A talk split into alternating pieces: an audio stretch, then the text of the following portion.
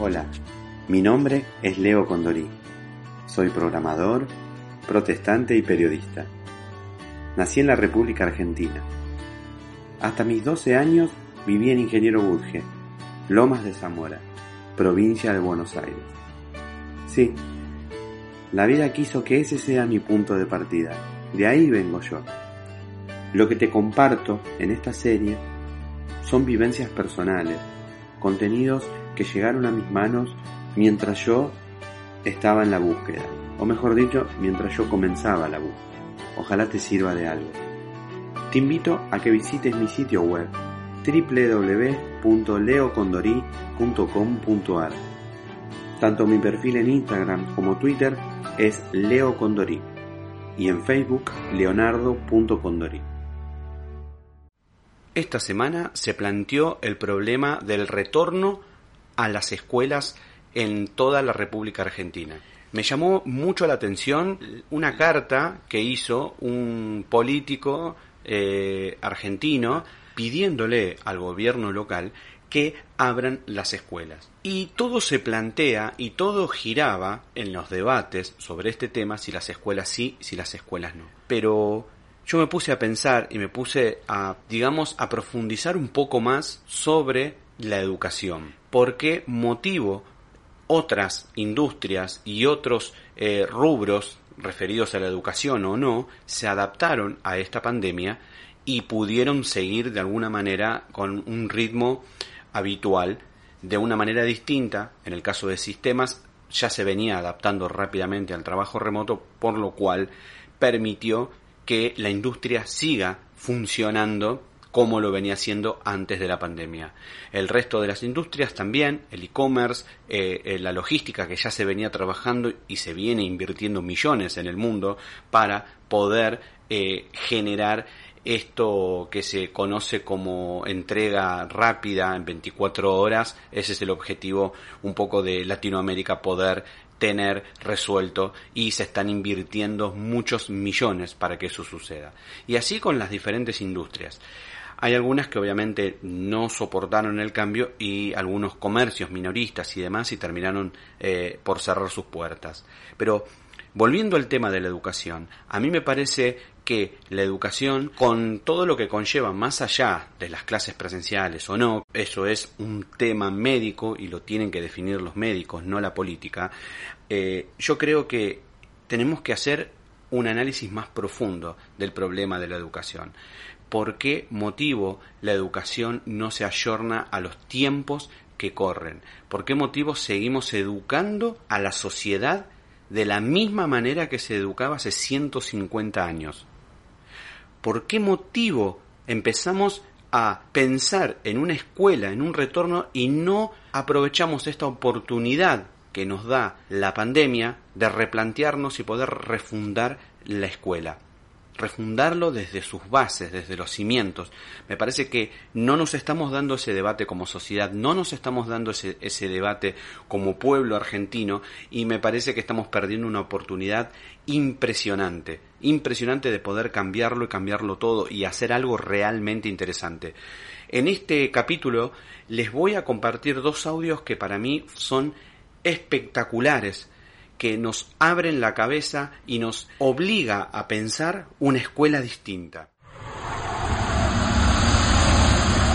Albert Einstein dijo una vez, todo el mundo es un genio, pero si juzgas a un pez por su habilidad para trepar a un árbol, éste vivirá toda su vida creyendo que es tonto. Señoras y señores del jurado, hoy juzgamos a la escuela de hoy en día. Y me alegro de que estéis aquí porque no solo hace que los peces trepen árboles, sino que además les hace bajar y correr 15 kilómetros. Dime, escuela, ¿estás orgullosa de las cosas que has hecho? ¿Convirtiendo a millones de personas en robots te parece divertido? ¿Te das cuenta de la cantidad de niños que se identifican con aquel pez, nadando a contracorriente en clase sin encontrar sus dones, pensando que son tontos, creyendo que son inútiles? Pues la hora ha llegado, no hay más excusas. Llamo al estrado a la escuela. Y le acuso de matar la creatividad, la individualidad y de ser intelectualmente un abuso. Es una institución antigua que ha sobrevivido a su uso. Así que, señoría, aquí concluye mi discurso de apertura. Y si me permite presentar las pruebas de este caso, lo haré. Proceda. Prueba A. Esto es un teléfono de hoy en día y esto un teléfono de hace 150 años. Gran diferencia, ¿no? Sigamos. Esto es un coche de hoy en día y esto un coche de hace 150 años. Gran diferencia, ¿no? Pues fijaos. Esto es un aula de hoy en día y esto es el aula que utilizábamos hace 150 años. ¿No es una vergüenza? Literalmente en más de un siglo, nada ha cambiado. Y aún así dices que preparas a los estudiantes para el futuro, pues con estas pruebas debería haber preguntado, ¿preparas a los estudiantes para el futuro o para el pasado? He mirado tus antecedentes y muestran que para entrenar a la gente para que trabajen en fábricas fuiste creado. Lo que explica por qué organizas a los estudiantes alineados, bonito y ordenado si queréis hablar alzad la mano, y durante ocho horas al día decirles lo que tienen que tener pensado. Ah, y hacerles competir por sacar un 10, número que determina la calidad de un producto. Pero hoy no necesitamos crear robots, el mundo ha progresado. Y necesitamos gente que piense de forma creativa, innovadora, crítica e independiente, con la habilidad de conectar. Cualquier científico puede afirmar que no hay dos cerebros iguales, y cualquier padre con dos o más chavales te lo puede confirmar. Así que explícame por qué tratas a los estudiantes como si fueran el molde de mi mano izquierda, pero si un médico receta exactamente la misma medicina a todos sus pacientes, una tragedia sería y mucha gente enfermaría. Pero cuando se trata de la escuela esto es lo que se ve día tras día. Esta negligencia educacional, donde un profesor se pone delante de 20 niños, cada uno con sus fortalezas, sus necesidades, sus distintos dones y posibilidades, y tú enseñas la misma cosa de la misma forma, es horrible. Señoras y señores, no debe ser absuelto el acusado. Este podría ser el peor crimen que jamás se haya contado. Y hablemos de la manera en que tratas a tus empleados. Los profesores tienen el trabajo más importante del mundo y aún así están mal pagados. No es raro que los estudiantes no reciban lo acordado. Los profesores son héroes, se les critica mucho, pero ellos no son el problema. Ellos trabajan en un sistema sin muchas opciones o derechos. Señores y señoras del jurado, si continuamos por este camino, letales serán los resultados. No tengo mucha fe en la escuela, pero sí tengo fe en las personas. Sé que esto suena como un sueño, pero en países como en Finlandia están haciendo cosas grandes. Sus días lectivos son más cortos, los profesores ganan sueldos decentes, los deberes inexistentes, o se enfocan en crear colaboración en vez de competición. Y sabéis, chicos y chicas sin rumbo, su sistema educativo rinde por encima del de cualquier otro país en el mundo. Otros lugares como en Singapur están teniendo éxito. Escuelas como las de Montessori, programas como los de la Khan Academy, donde no hay soluciones únicas. Pero sigamos adelante, porque mientras que los estudiantes son solo el 20% de la población, son el 100% del futuro de esta generación. Así que ayudémosles a que sus sueños se puedan cumplir y solo Dios sabe lo que podremos conseguir. Este es el mundo que he soñado. Un mundo donde los peces ya no están obligados a trepar árboles. Es todo, señoría.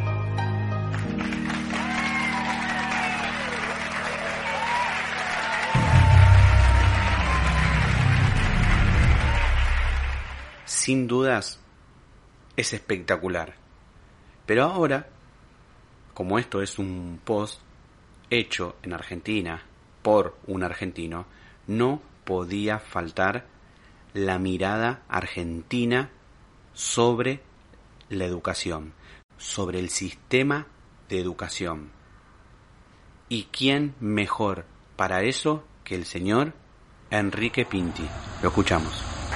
Yo creo yo creo que todo esto y todas las cosas que nos han pasado, o las buenas o las malas, son problemas de educación. Esto parece una, una verdad de perogrullo, pero de verdad está todo ahí. La cosa es que la educación, la educación es una de las cosas que más se ha discutido en la República Argentina y que menos se ha arreglado, porque se discute exactamente igual, como yo decía antes, de hay que privatizar o hay que estatizar. Y el problema de fondo queda ahí absolutamente y nadie le preocupa tener carajo de nada. Por eso, acá de la educación, o sea, de la enseñanza, se han repetido cosas, pero tiene que ser laica, tiene que ser libre, tiene que ser privada, tiene que ser estatal, tiene que haber doble escolaridad, escolaridad simple, doble, simple, doble, simple, tiene que haber evaluación no, no, no, la evaluación es un desastre, nadie estudia, tiene que haber nota, la nota es rígida y fascista, no sirve, tiene que haber evaluación. Hay que ponerle alcanzó, no alcanzó, el chico no se esfuerza, pero no estudia, hay que ponerle cuatro, se caga encima para tener ocho, no señor. Esto hay que tener laica, libre, privada, estatal, doble escolaridad, escolaridad simple. Tiene que haber enseñanza religiosa, sexual, religiosa, sexual, religiosa, sexual, laica, libre, privada, estatal, doble escolaridad, escolaridad simple. Tiene que haber ingreso irrestricto, restringido, irrestricto, restringido, irrestricto, tiene que haber examen de ingreso, no tiene que haber examen de ingreso, laica, libre, privada, estatal. ¿Qué se enseña? Los programas no le importó ningún gobierno en los últimos 70 años. Siguen enseñando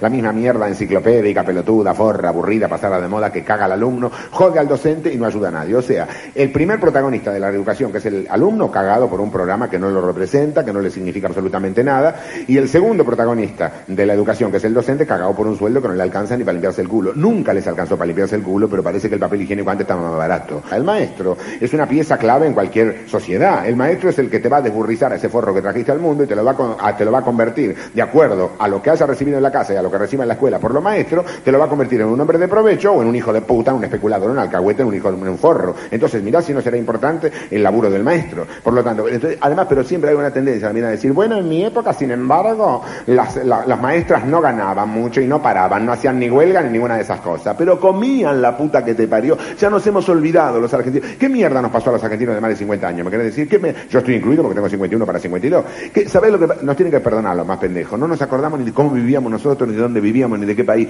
¿Sabes qué? Hemos comido mucha carne roja los de mi generación y parece que la carne roja trae un colesterol de la peor calidad.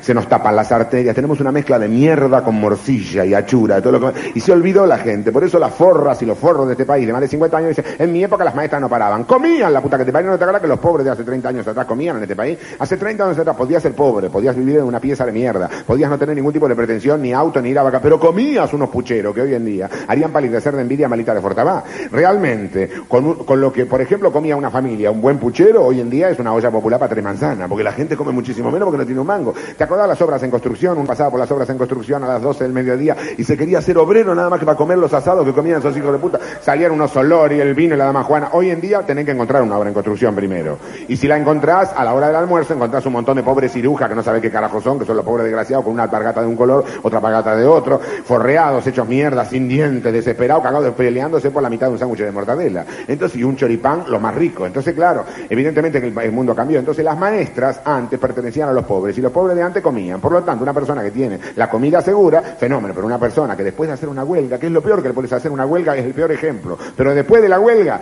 ganaron dos palos y medio. En un país donde la canasta familiar está evaluada en cinco palos. Tiene un déficit de dos palos y medio para llegar a la comida. Sin hablar de luz, gas, teléfono, ¿cómo llega? Con los pelos parados. La que no tiene un marido que la mantiene o que la ayuda, o la que no viene de una familia medianamente pudiente, esa pobre maestra que depende de esos dos palos y medio, está desesperada si tiene una madre enferma que mantener, cualquier quilombo de eso, llega con los pelos parados, teniendo que hacer cuatro, cinco, seis trabajos al mismo tiempo, no preparan las clases, llega con los nervios de punta, no es como la maestra de antes que venía tranquila, que era más buena que Lassi, y te decía, ¿qué querés? ¿Qué te pasó? Y te preguntaba todo, porque tenía el estómago lleno la vieja aquella. En cambio, esta otra novia desesperada, resentida, hecha mierda con todo lo de pelote, y claro, tu hijo le dice, tengo un problema, yo tengo 20, andate a la puta que te parió, y se acabó la enseñanza, ¿te das cuenta? Y empezando por ahí va todo como el ojete, pero entonces, el maestro cagao, el, el, el, el alumno cagao, ¿quién se salva? ¿Cómo hacemos los argentinos para hacer una cosa donde todo el mundo pierda? Eso hay que tener talento, porque en general, en una sociedad gana uno y pierde el otro. Acá, más tarde, más temprano, todo el mundo pierde, no se sabe cómo carajo es. Y en la educación pierde todo el mundo. Imagínate, no han arreglado esa educación de mierda, toda la, la han discutido en congresos pedagógicos masturbatorios donde se agarran, sirven nada más que de excusa para que los curas y los comunistas agarren de los pendejos del culo gritando sorda, facha, facha, sorda, sorda, facha, mientras el alumno agoniza. Es terrible y es espantoso, pero es así, es una tristísima realidad. Nadie se ha preocupado jamás de cambiar esos programas de mierda. Nadie les ha enseñado a los chicos la cosa elemental. En la escuela primaria, yo no sé por qué carajo es, pero hoy a los nueve años de edad, la mayoría no saben leer de corrido, en voz alta. ¿Qué mierda les pasó? Pero andan estando, dando vueltas así. Porque el gabinete pedagógico, porque el gabinete, anda a cagar gabinete pedagógico. Hay, hay escuelas que no tienen ni gabinete de baño, hija de puta, dejate de romper los huevos. Hablan a veces como si esto fuera Suiza o Alemania Federal, que la computarización anda a cagar, hay gente que no come. Entonces lo que hay que hacer fundamentalmente es enseñar lo elemental, para lo que no se necesita ni plata, ni presupuesto, ni poronga. Ahí hay que enseñar otra vez a leer, a escribir las cuatro operaciones fundamentales, la historia argentina para que sepan dónde están parados y después las reglas de convivencia e higiene de esta época y no de la época de su abuela, con la higiene sexual incluida. E higiene sexual quiere decir educación sexual, no a los cinco años que el chico no sabe la, más puta idea de lo que le carajo están diciendo, pero un poco más adelante. Lo que pasa es que acá vos nombras educación sexual y hay un montón de viejas que se le paran los pelos porque no saben qué carajo es, por propia ignorancia, ¿te das cuenta? Creen que educación sexual es que la maestra pone a media luz, entra en lencería negra y empieza ta ta ta ta, ta bum, da, bum, da, bum, lo llama al portero y hace nueve semanas y media con una banana. No es eso tampoco, carajo. Es enseñarle qué carajo tienen. No, no hay que enseñarles nada.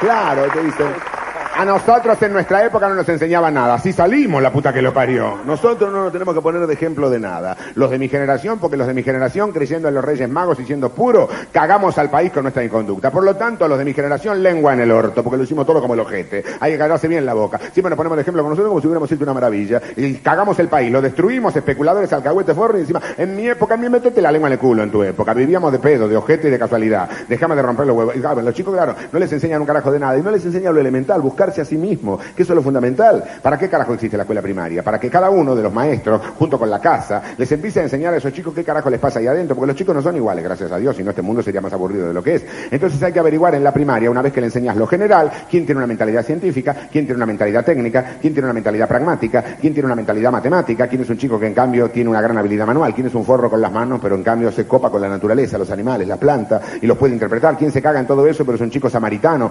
100%, que no le hace asco a ninguna sangre, va, venda gente en tablillas desde animales hasta todo, y juega cuando no tiene alguien que se rompió de verdad, juega con algo para poderlo entablillar. ¿Quién es un chico que se caga en todo eso y se desmaya cuando ve sangre, pero tiene habilidad para el deporte? ¿Quién no la tiene? Y no romperle los huevos con lo que no le interesa, sino incentivarle lo que les interesa. Esta enseñanza masificada y pelotuda no sirve. Entonces, ¿para qué? Para que el chico a los 13 años tenga claro qué parte del saber humano le interesa profundizar y dónde lo va a profundizar en la secundaria, que tiene que ser especializada urgentemente, no la mierda que era en mi época y sigue siendo ahora de 11 materias por año y 20 bolillas cada una. No se puede romperle los huevos al futuro posible ingeniero con el CID campeador. Y no se puede volver loco al futuro literato con los logaritmos, porque finalmente como enseñan todo como el orto, nadie termina sabiendo qué es un logaritmo y qué es el CID campeador aunque termine la secundaria, entonces no sirve.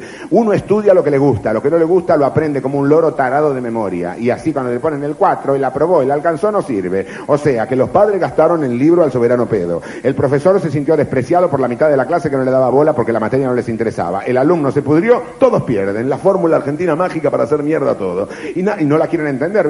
Y la cultura general en el orto, la cultura general. ¿Qué tenemos? Cultura general, ni cabo primero en nuestra cultura. Por habernos metido un poco de todo, no sabemos un carajo de nada. O yo desafío que alguien se acuerde de las cosas que le enseñaron en ese secundario. Nada. ¿Quién puede saber con este RIM, primera hora, trigonometría, geometría del espacio, cosmografía? Para mañana me traen tres teoremas y la tabla de logaritmos sabida porque la voy a tomar al voleo. Al voleo. Me llenan RIM, segunda hora, basta de matemáticas. Soy la profesora de geografía europea.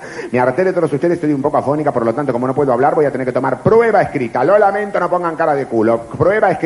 Saquen una, un mapa, un mapa en blanco de Europa. Esta fila va a dibujar la cadena de los Cárpatos y los Balcanes, esta otra fila la cadena de los Pirineos y los Urales. Quiero exactitud en el mapa. Tres centímetros en un mapa son tres países. No voy a perdonar. Pongo cero al que me ponga mal. Las isobaras, las isoyetas y las corrientes submarinas en un mapa aparte. Quiero el croquis de los pueblos y de la densidad de población. El pico más alto, el pico más bajo y el sistema orográfico y su orientación. Ring, ay, terminó la hora, qué rápido que se va. Tercera hora, botánica. Soy la profesora de botánica. Gracias a mí una onda verde y ecológica va a entrar en esta clase y vamos a estudiar juntos los misterios de la madre naturaleza. Ahora, gracias a esta materia tan maravillosa, los alumnos argentinos irán por la vida diciendo, aquello es un rododendro, no piséis aquella dicotiledonia. Nunca he visto una clorofila tan verde. Para mañana me traen la germinación del poroto terminada y el herbario van todos a marzo. Ring, cuarta hora, inglés. Primero, segundo y tercer año inglés. Le estás tomando la mano en inglés, te cagan. Cuarto y quinto año francés o italiano a elección. Así el alumno argentino sabe dos idiomas en lugar de uno. Salí sin saber decir ni yes, ni we, ni cazzo, ningún idioma. Te llega la posibilidad de viajar a un país no hispanoparlante y cagaste. Llegas al mostrador inmigratorio de los aeropuertos, te preguntan tu nombre ni tu nombre. Oh, oh, oh, sos un boludo que se le borró todo pensamiento humano, ¿te das cuenta? Y sin embargo, sos un forro que tiene un título de mierda, donde un profesor irresponsable y una educación más irresponsable todavía te pusieron cuatro, aprobó, alcanzó, lo que poronga sea, pero todo mentira. Cuatro aprobó, alcanzó.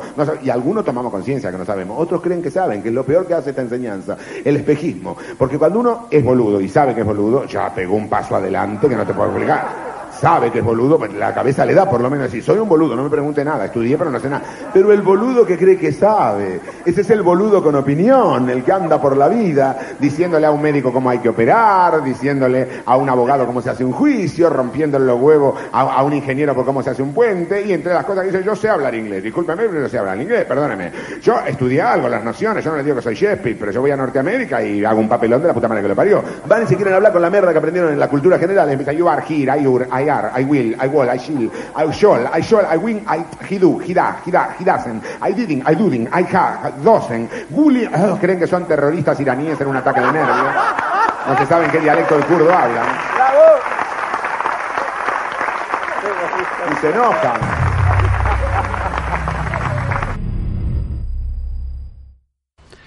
También no nos tenemos que olvidar que la religión el catolicismo también está sobre este sistema tan jerárquico en el que el alumno no puede pensar, al alumno le dicen cómo responder, cómo pensar, no puede opinar, tienen que ser todas las respuestas iguales y castigan a aquel que piensa de una manera distinta. Entonces, eso va matando la creatividad. Nos perdemos la maravillosa diversidad que tenemos los seres humanos.